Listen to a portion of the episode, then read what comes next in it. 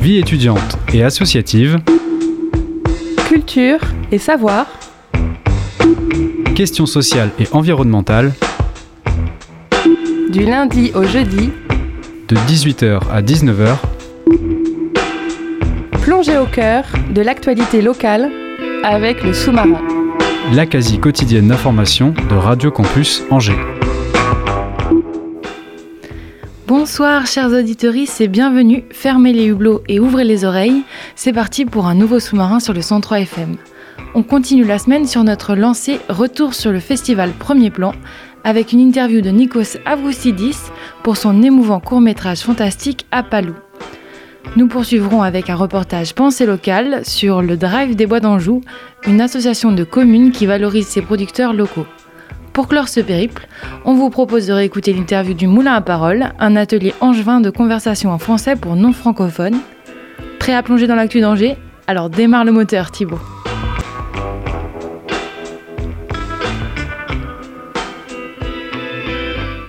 Première immersion, festival, premier plan. On écoute notre reporter Sofia et le réalisateur Nikos Avgoustidis. Bonsoir à Nikos. Vous présentez au festival Premier Plan votre court-métrage Apalou, ayant déjà remporté une mention spéciale au Festival international de court-métrage de drama. Apalou raconte l'histoire d'un petit-fils qui revient au village de ses ancêtres pour les fêtes de fin d'année en Grèce et de son grand-père qui revient du monde de mort pour dire au revoir à son petit-fils une dernière fois. Qu'est-ce qui vous a le plus inspiré pour réaliser ce court métrage The thing that inspired me to do this film was uh, the last uh, five years. Ce qui m'a inspiré à faire ce film, ça a été les cinq dernières années. J'ai beaucoup pensé à comment on accepte des choses que l'on ne comprend pas dans notre quotidien. Et non seulement des choses, mais aussi des idées, des êtres humains, tout ce qui nous semble bizarre ou qui nous est étranger. En Grèce, par exemple, la question de l'immigration est présente depuis une décennie. Les réfugiés arrivent dans les îles et ils y sont acceptés plus ou moins bien en fonction des communautés locales. Il y a des gens qui les accueillent, les aident et les soutiennent, et d'autres qui ont peur d'eux et qui les attaquent. Je voulais donc réaliser un film allégorique avec plusieurs genres de cinéma, un peu d'horreur, un peu de comédie, un peu de dramatique, un peu de fantastique. Je voulais montrer d'une façon cinématographique, et non à travers un film de réalisme social, comment on réagit à ces événements inattendus qui menacent notre quotidien, notre paix, ce qu'on possède notre vie. Social realism cinema, how we, we react to this unexpected, to this that uh, threatens our everyday life and uh, peace and uh, what we thought we had as a life. C'est très intéressant de vous entendre parler d'immigration puisque dans le film Stelios, le petit-fils, a émigré aux États-Unis et euh, revient en Grèce pour le fête. Est-ce que la situation de l'immigration en Grèce vous a incité à créer ce personnage? C'est intéressant que vous posiez une question sur le jeune homme, parce que si l'on regarde attentivement, la manière dont les gens du village réagissent à l'arrivée du grand-père, c'est comme s'ils réagissaient au jeune homme, qui est en vie et revient des États-Unis. Ils l'appellent l'Américain. C'est intimidant le fait qu'il n'ait pas de prénom. Il est juste l'Américain qui est rentré pour les fêtes. Mais pourquoi est-il rentré? Que veut-il de nous? Se demandent les habitants du village. Mais vu qu'ils peuvent le manipuler, ils acceptent de cohabiter avec lui, comme s'ils disaient Ici, c'est chez nous, et toi, tu viens en tant qu'Américain. Tu n'es pas un grec émigré, et ton grand-père n'habitait pas ici. Peut-être que ce qui arrive à son grand-père est une histoire parallèle qui montre ce qu'il pourrait se passer si le jeune était une réelle menace à leur vie. Happens to his dead grandfather is a parallel story what could happen to him if he was a real threat in their minds. Quand on voit que Vudas, le grand-père, revient à son village après de nombreuses années d'absence et pérégrination, on peut le rapprocher à la figure d'Ulysse qui revient à Ithaque après son Odyssée. Il s'agit d'un mythe fondateur dans la culture grecque et européenne. Est-ce que c'était également une source d'inspiration pour vous? No, I never thought about Ulysses going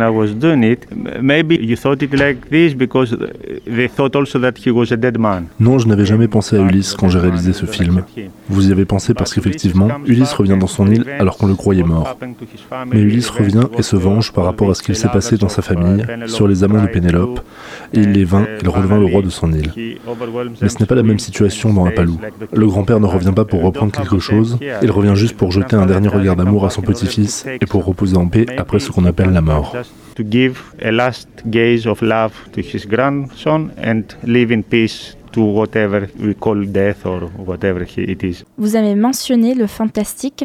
Pourquoi c'était important pour vous de garder un élément fantastique à travers le personnage de Voudas qui ressurgit du monde des morts dans votre film? Because uh, I thought that I'm going to push it to the edge. Like what is the most scary parce que j'ai voulu pousser sur la limite de l'imagination. Pendant que je faisais le film, je me suis demandé quelle était la chose la plus effrayante et incompréhensible que tout le monde craint. Est-ce quelqu'un qui vient d'Italie, de France, d'Allemagne, de quelque part en Asie ou en Afrique? Non. C'est quelqu'un qui vient du monde des morts. C'est l'endroit que personne ne connaît. C'était un élément sur lequel le public ne pouvait pas se diviser, se ranger d'un côté ou de l'autre. Ce n'est qu'à la fin qu'on prend le parti du jeune homme et de son grand-père. Dans le film, on voit qu'une foule s'attaque au vieil homme, on est solidaire avec lui, parce qu'il est seul contre tout le monde. Mais on n'est pas sûr de nos intentions. Je voulais mettre en scène cette incertitude, ce mystère, pour faire travailler psychologiquement le public. Comment on regarde les gens que l'on ne peut pas comprendre, les idées que l'on n'arrive pas à saisir, etc. To have this mystery about his intentions in order to work like uh, psychology also to the audience, how we look, uh, people that we cannot understand or ideas that we cannot understand, etc. Apalou est votre deuxième court métrage. Pourquoi avez-vous choisi un format court pour raconter cette histoire et en général pour vos créations? I thought that uh, telling this story Je pensais que cette histoire pouvait se raconter dans un film de 20 minutes. Si j'avais développé un peu plus les personnages, ce serait une autre histoire. Ce ne serait pas Apalou, ce serait autre chose. Les courts-métrages forment souvent une partie importante de la programmation des festivals cinématographiques comme premier plan, mais ils ne sont pas autant représentés dans la programmation des cinémas locaux. Quel avenir vous imaginez et espérez donc pour l'industrie du court-métrage? In cinema, out of festivals, it's difficult somebody to go and pay a ticket to see one film. It, it should be a bunch of films. Who decides Dans les cinémas, en dehors des festivals, il est très difficile que quelqu'un paye un billet pour voir un court métrage. Ils devraient être regroupés, mais qui décide quel film et comment les regroupe Il existe des tentatives, comme en Grèce par exemple, où certaines compagnies diffusent un court métrage avant un long métrage grec. Je pense que l'avenir des courts métrages est dans les festivals, c'est là où on trouve son public, mais aussi les plateformes, car cette industrie change et les jeunes les utilisent de plus en plus, sur leur smartphone également. Mobiles, the cinematic language, the big screen, is not just. Mais le langage du cinéma est fait pour le grand écran, et non seulement pour la technologie du grand écran, mais aussi parce que cela implique de cohabiter avec d'autres gens, de voir des scènes qui nous font rire ensemble, réagir ensemble. C'est comme si on était ensemble, mais seul en même temps. C'est une sensation irremplaçable. Les films, les plateformes, c'est autre chose.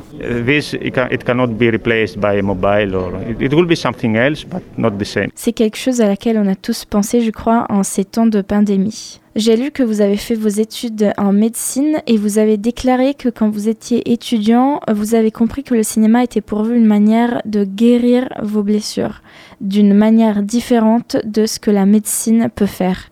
Est-ce que Apalou aussi était un moyen pour vous de guérir des blessures intérieures? Apalou uh, Apalou, les films que je veux réaliser s'inspirent des films que j'aime. Quand je regarde un film juste pour passer du temps et m'amuser, c'est bien. Mais les films qui me laissent avec quelque chose qui porte une signification, quelque chose qui me marque vraiment, ce sont les films qui en quelque sorte me font mal, qui me laissent des blessures, parce qu'une fois sorti du cinéma, le film n'est pas fini. Il me travaille encore et encore, et en y repensant, on se pose des questions sur nous-mêmes ou sur la société. Je pense que les films qui laissent ces blessures invitent le public à trouver les énergies pour les guérir. C'est pour cela que j'aime réaliser ce genre de film. maybe you answer to questions or not that you have for yourself, for your society, etc. I think that films that create wounds make audience more energetic to try to heal these wounds. That's why I like this kind of filmmaking more. J'ai une dernière petite question. Que veut dire Apalou en grec et pourquoi avez-vous choisi ce titre? Apalou in Greek means from another uh, place, from otherwhere.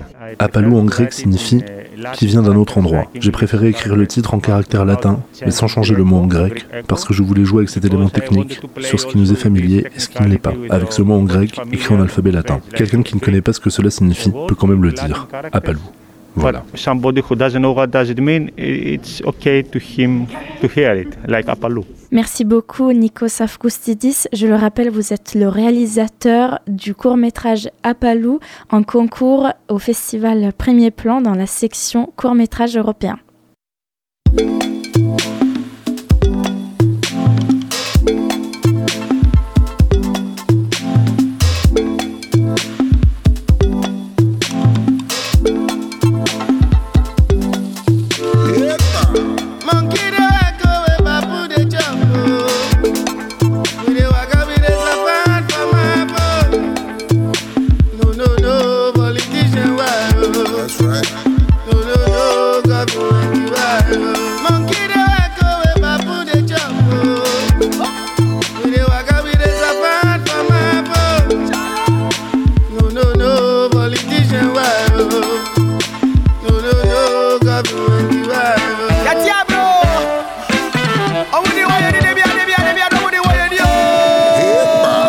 kind of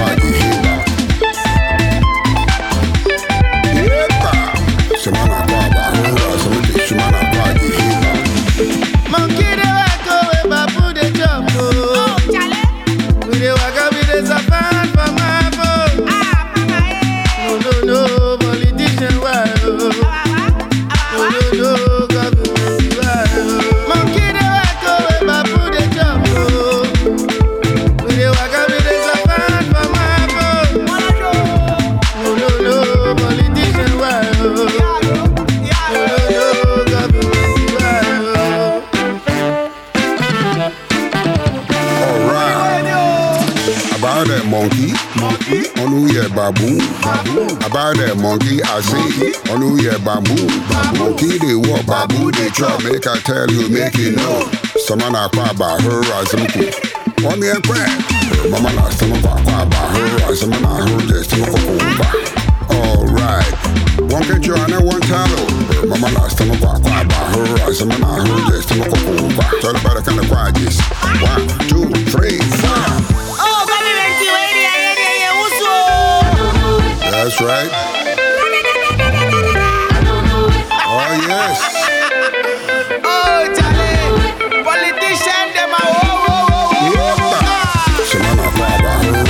Shumana Pagi Hiba One control, not one talent One trip, not one from that The rest of Fanta, one control That no clue, one Hiba, no that Samana Pagi, who was in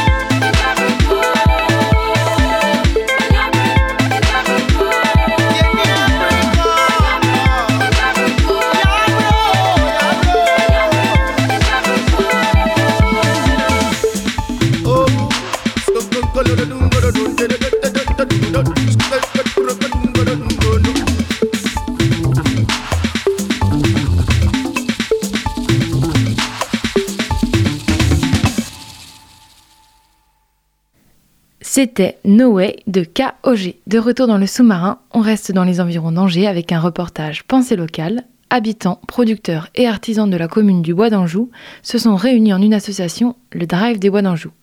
RPSFM a tendu son micro à leur président. Pensée locale, un enjeu de société. Une émission des radios associatives des Pays de la Loire sur la commune des Bois d'Anjou et j'ai à côté de moi monsieur Denis euh, Drouin qui est président du Drive des Bois d'Anjou. Le Drive des Bois d'Anjou, c'est une association de producteurs et, de consommateurs qui, euh, qui sont organisés pour, euh, pour, proposer localement une solution pour les gens qui veulent, qui veulent, qui veulent avoir des produits locaux. Il y avait une demande, il y avait une demande et puis ça c'est voilà. Oui, il y avait une demande. Il y avait une demande clairement, clairement et du côté des producteurs, bah, pour trouver des débouchés locaux et puis euh, du côté de, consommateurs qui voulaient avoir accès à des produits.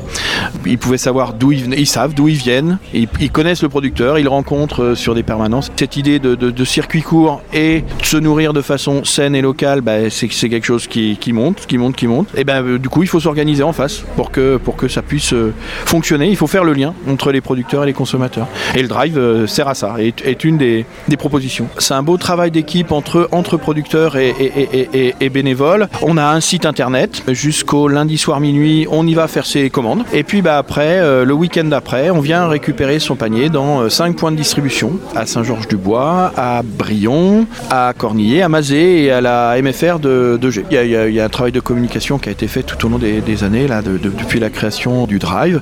Le site internet est, évidemment euh, un moyen de communication important, Facebook, etc. Il y a, un équilibre qu'on essaye de, trouver entre le, le volume de commandes et le volume qui est produit parce que par définition, bah voilà, quand, un producteur euh, a 50 salades, il a 50 salades. Donc, euh, mais c'est un équilibre qui, se travaille bien. On est dans la réaction. On a des producteurs qui, qui mettent, euh, qui mettent leurs produits sur le site. On a des consommateurs qui toutes les semaines viennent les chercher. Donc ça, fonctionne vraiment, ça fonctionne de façon très souple et très intéressante. De, base, il y a l'adhésion à ce principe-là. Enfin voilà, on, est ensemble dans un gagnant-gagnant de territoire. On peut adhérer évidemment à, l'association. Après, bon, il y, a, un engagement des uns et des autres à tenir des, des permanences, évidemment, parce que là, là, il y a ces permanences, où il y a un beau travail d'équipe là aussi entre, entre producteurs engagés dans l'association et consommateurs qui, veulent, qui veulent que ça fonctionne. On, va faire sa commande euh, week-end après week-end. C'est un rythme à prendre. Là, là, je vous parle moi en tant que consommateur. C'est vraiment un rythme à prendre. On se dit tiens, le, week-end prochain, j'aimerais bien avoir dans mon panier euh, de la viande, des légumes, euh, de la confiture, de, la bière. Enfin voilà. Alors c'est un mode de consommation qui est différent parce qu'effectivement, on peut pas se réveiller le vendredi soir pour se dire tiens demain, j'aimerais bien avoir un filet mignon.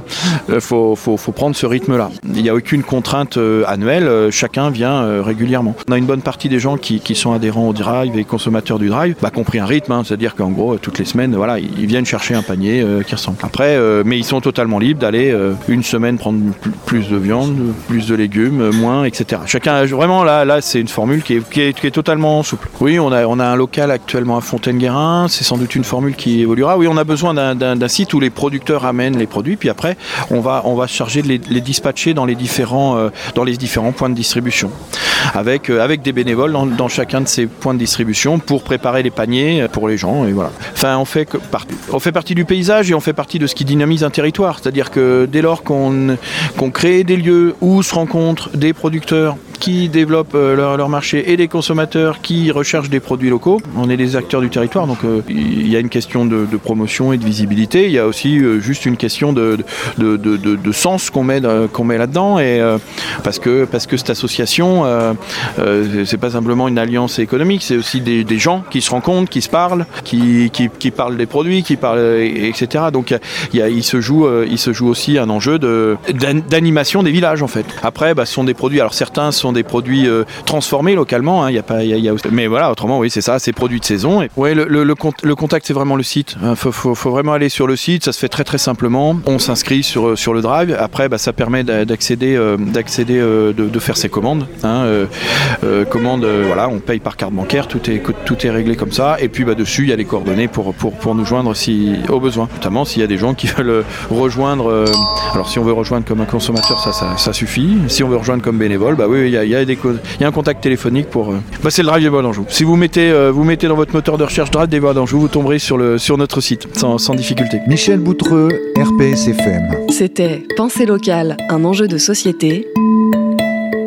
Une émission de la Frappe, la Fédération des radios associatives en Pays de la Loire.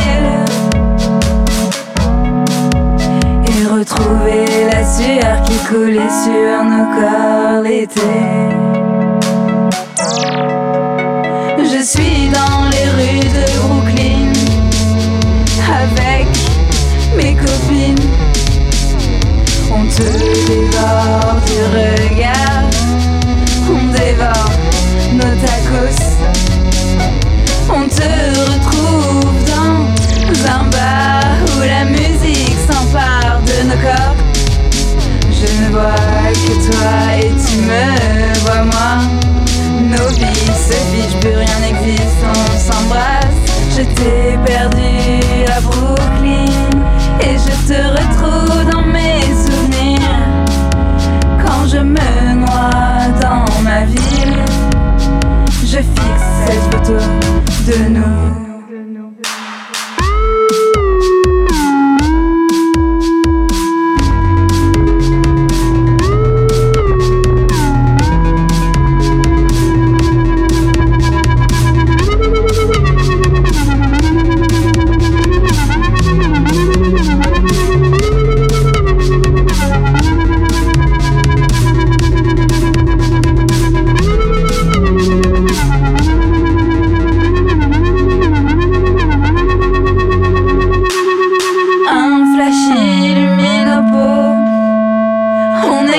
chez moi.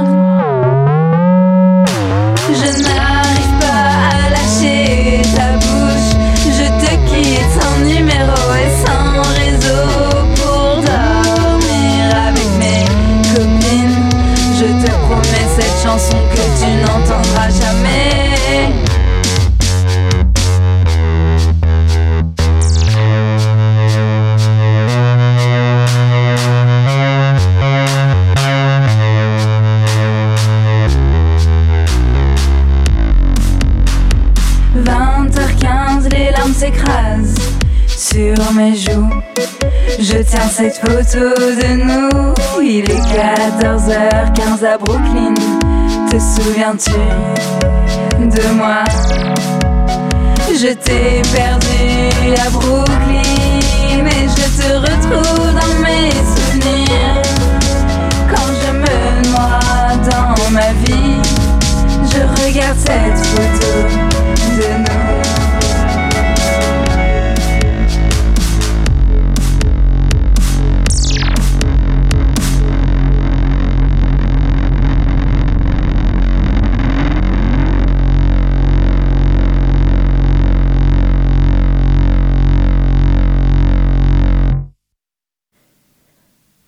avant la musique, c'était un reportage de la série Pensée locale en collaboration avec La Frappe. Et donc pour la musique, c'était Rico de Periods. On poursuit avec Myriam Albert et Saousan Moufa au micro d'Enora pour Moulin à parole, l'atelier angevin de conversation en français pour non-francophones. Nous sommes ce soir avec Myriam Albert et Saousan Moufa. Bonsoir. Bonsoir. Bonsoir. Vous êtes toutes les deux actives dans l'atelier de conversation en français Moulin à parole. Cet atelier existe depuis 4 ans dans le quartier de La Roseraie. Son, objectif, se retrouver et parler français. Un objectif qui peut paraître simple mais qui sert une difficulté bien réelle, oser parler au quotidien en français, l'angle non maternel de la plupart des participants. Myriam Albert, vous animez ces ateliers de parole et sur Océane Moufa, vous êtes participante. J'aimerais commencer par vous demander à toutes les deux comment avez-vous commencé ou décidé de prendre part? À Moulin à parole euh, Bonsoir. Euh, euh, j'ai trouvé que c'est une opportunité pour moi pour rencontrer des gens et améliorer mon français et pour utile dans la société. pour ma part, en fait, j'anime effectivement cet atelier de conversation. cet atelier de conversation est en fait est né euh, d'une demande d'un groupe de femmes du quartier de la Morellerie à la Roseraie euh, qui voulaient un temps d'échange euh, non seulement entre elles mais en fait d'autres personnes pour justement parler le français du quotidien dont on a besoin et qu'on n'ose pas forcément parler et qu'on n'ose pas forcément pratiquer parce qu'on ne maîtrise pas voilà c'est pas sa langue maternelle. Voilà. Donc comme j'anime d'autres activités sur le Centre Jean Villard. En fait, le Centre Jean Villard m'a proposé euh, d'animer cet atelier que j'anime avec le grand, plus grand plaisir depuis presque 4 ans maintenant. Et vous, Saucene, comment en avez-vous entendu parler? Ah, Très bien, ça, va mieux. Euh, comment avez-vous entendu parler de, de, ce groupe de parole? Euh, On échange, c'est la première chose. Et on parle en, parlant français, euh, en faire de connaissances euh, avec des gens. Et euh, j'ai je, on découvert beaucoup d'activités les personnes, en fait, ont connaissance de l'existence du moulin à parole euh, par différents biais, soit par le bouche à oreille, euh, soit par des flyers qui sont à disposition dans différents endroits euh, du quartier, soit lorsque les animateurs du centre Jean Villard, en fait, ont d'autres actions auprès d'écoles, par exemple, vont auprès des personnes justement qui pourraient avoir ce besoin de sortir d'échanger avec d'autres personnes que leur entourage proche.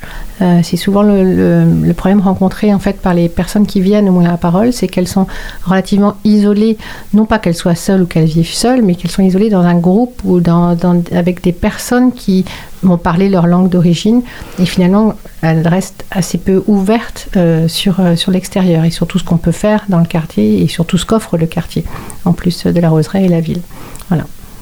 Vous êtes également écrivain public de profession. Alors pour ceux qui, et celles qui ne savent pas, euh, public, les écrivains publics euh, sont, en fait travaillent dans l'aide à la rédaction de courriers, de démarches administratives, d'écrits divers. Ils aident aussi à la correction autant pour les professionnels que pour les particuliers. Est-ce que animer euh, un groupe tel que Moulin à Parole, pour vous, c'est une sorte de suite logique? Tout à fait. En fait, on est toujours autour de la langue et la pratique de la langue. Donc, qu'elle soit écrite ou orale, euh, pour moi, en fait, euh, voilà, le, sujet est le même. Euh, voilà, et puis l'objectif de, la langue, qu'elle soit écrite ou parlée, c'est d'échanger, de partager, de partager des expériences, de partager euh, des sentiments, des sensations, des, cultures. Voilà, on est en plein dedans là, Moulin à Parole, où on a des personnes euh, donc allophones, mais qui viennent de pays euh, très différents, aussi bien des pays de l'Est que d'Afrique du Nord, que voilà, de, pays très éloignés. on a d'Amérique du Sud aussi. Voilà, donc des gens qui vont partager en fait par leur expérience, leurs préoccupations aussi, leurs interrogations par rapport à des sujets euh, extrêmement variés. Ça peut être des sujets d'actualité, des sujets euh, de parents, euh, des sujets pratiques, de transport, aller chez le médecin, donc tout, tout, ce qui peut se poser en fait et intervenir dans la vie quotidienne. Vous parlez d'échanges de par rapport à énormément de sujets. Comment ça se passe? Est-ce que vous pourriez, l'une de vous, nous, un peu nous raconter comment ça se passe à l'intérieur de ces groupes de parole? Alors, je vais euh, aider euh, euh vous me complétez Saousan, si, euh, comment ça se passe?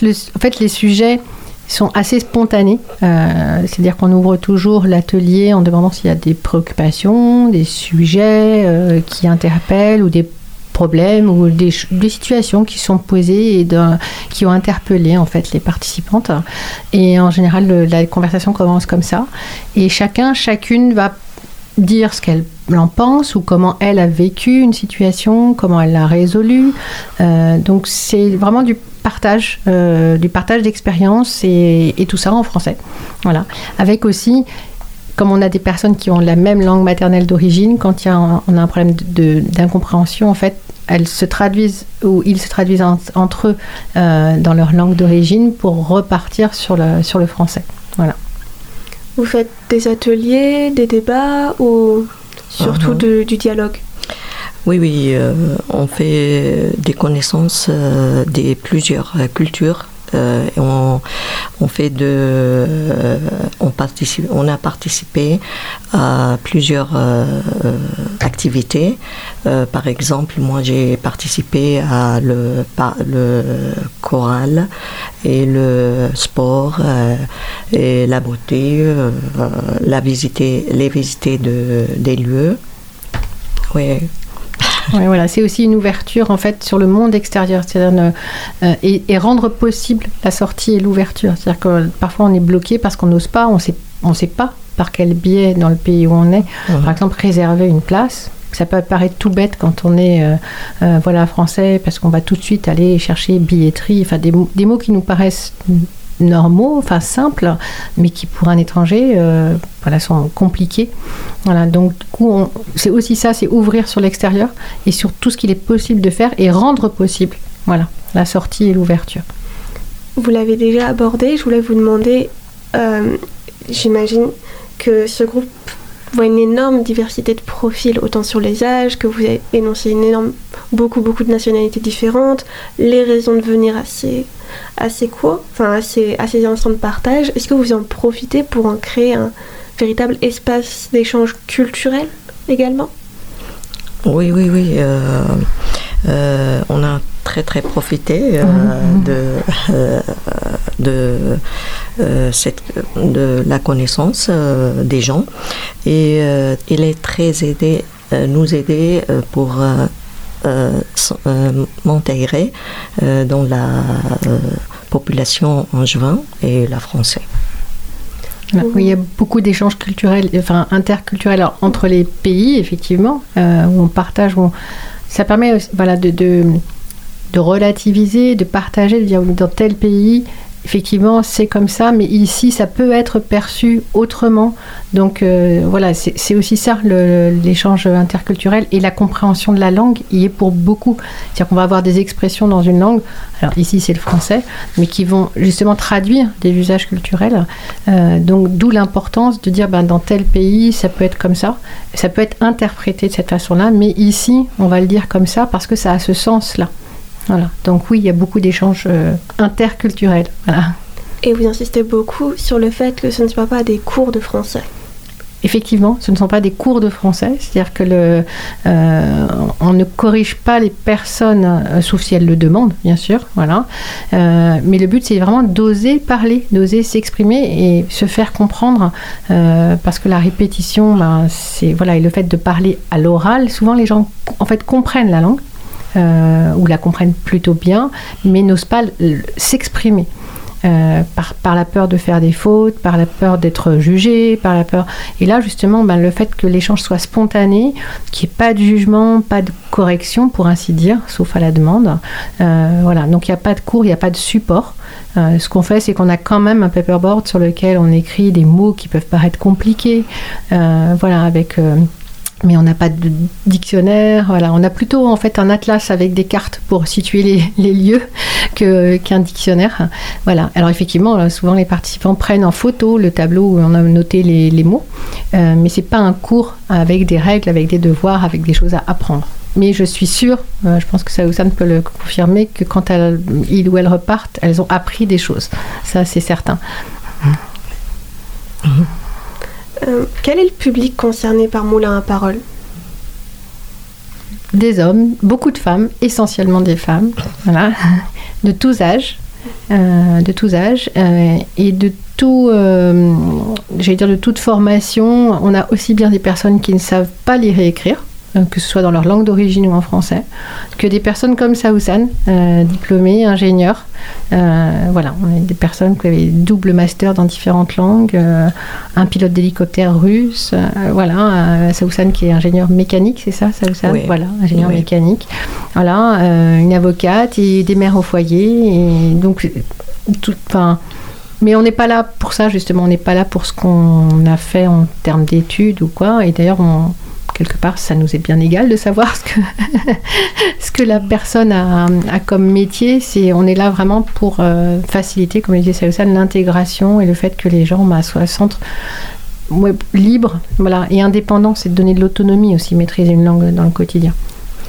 Et peu importe le niveau de français de base. Peu importe. On a aussi bien des personnes qui comprennent à peine le français, euh, surtout qui ne parlent quasiment pas français que des personnes qui sont complètement euh, enfin, bilingues, trilingues, même des quadrilingues. Voilà. Selon vous deux, euh, est-ce qu'il y avait un véritable besoin pour la population à Angers de la création d'un atelier de conversation en français? Oui, oui. Oui, euh, pour les aider, pour les aider euh, les gens, des gens euh, euh, à s'intégrer dans la population d'Angevin ou le français, les Français pour découvrir, découvre, la culture de français pour, pour trouver le travail. C'est pour ça. Oui, euh, moi, effectivement, je pense qu'il y a besoin, euh, parce qu'effectivement, c'est un lieu de rencontre qui fait, alors, je dis essentiellement des femmes, mais c'est une occasion de sortie, de retrouver des personnes en qui on a confiance. On sait qu'on voilà, n'aura aucun aucun, enfin, aucun souci, aucun jugement, aucun voilà que l'espace est libre. Euh, bienveillant, même si j'aime pas trop ce mot parce qu'on l'utilise beaucoup en ce moment, mais voilà, euh, et que ça donne de l'autonomie. Et on avait un atelier ce matin et euh, en fait, plusieurs personnes ont dit mais quand on repart, on est rempli d'énergie. Et enfin, voilà, ça, en fait, ça nous a touchés euh, parce qu'on s'est dit ben c'est bien quoi. Voilà, les gens repartent avec, elles ont l'énergie, elles ont l'envie, elles ont la force de de, ben, s'exprimer, de repartir ben, dans l'activité de tous les jours et puis oser, oser parler. Puis il y a bien une demande, puisque cette année, contrairement aux années précédentes, c'est même des ateliers toutes les semaines et plus juste deux fois par mois. Tout à fait, tout à fait. On était jusqu'à maintenant sur un rythme, euh, comment dire, bimensuel, donc deux fois par mois, et on est passé cette année à donc tous, tous les mardis, une fois par semaine, en alternant les lieux, une fois dans la bibliothèque du centre Jean Villard et une fois dans le quartier de la Morellerie à la salle Graffiti. Vous êtes combien par atelier? Alors ça varie, on peut être, euh, puisque des gens ne doivent, pas s'inscrire, c'est entrée libre en quelque sorte. voilà. Euh, on est entre 5 et 10, 12 maximum. Euh, voilà. Et qu'est-ce qui vous plaît à toutes les deux dans ce groupe de parole?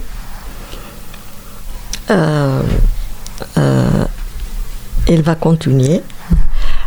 pour moi, euh, pour euh, euh, améliorer mon français et entrer dans la profonde de la culture de français, découvrir tout, tout est tout est culture de français, c'est pour ça. Moi, j'espère que va continuer. Ce qui vous plaît, c'est découvrir la langue, parler, rencontrer des parler, et euh, euh, participer des activités. Euh, moi, je peux faire beaucoup des, ateliers.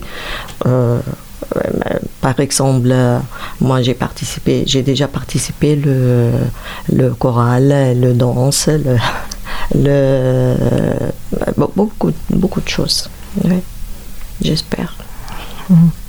Et vous, qu'est-ce qui vous plaît, euh, Myriam Albert? Dans le fait d'animer cet atelier, euh, c'est des belles rencontres. Voilà. Euh, je ne cache pas que moi aussi, je repars euh, remplie d'énergie en général, parce que c'est souvent des personnes qui ont des parcours de vie euh, parfois compliqués, et parfois le mot est faible quand je dis compliqué. Et donc le fait de rencontrer, ben, moi aussi, j'apprends plein de choses, voilà, sur les langues, sur les cultures, sur voilà. Et si si je peux transmettre ma passion de la langue à des personnes dont c'est pas la langue maternelle, ben, c'est peut-être simple, mais je suis, je suis heureuse. Voilà. Merci beaucoup euh, Saosan Moufa et Myriam Albert de l'atelier de conversation Moulin à parole. Les ateliers se déroulent tous les mardis de 10h à 11h30 en alternant d'une semaine à l'autre entre la Ciel Graffiti à la Morellerie et la Bibliothèque de la Roseraie. Ils sont en accès libre, sans niveau de langue minimum requis, sans inscription et gratuit. Le seul critère d'adhésion est l'envie d'échanger en français.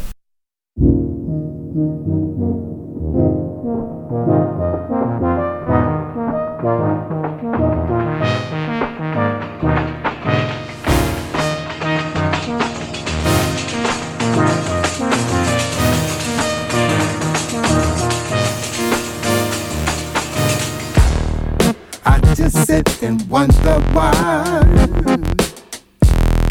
Hazy dreams break away and just float by me.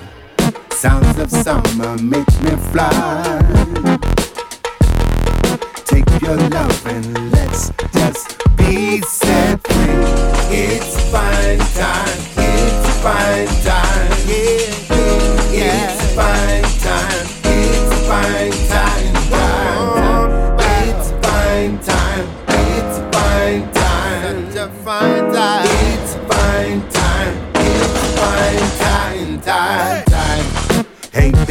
just touch my hand. Feel the magic, and baby, feel my love. Make a purpose, have a plan. Heaven knows what comes from up above. It's fine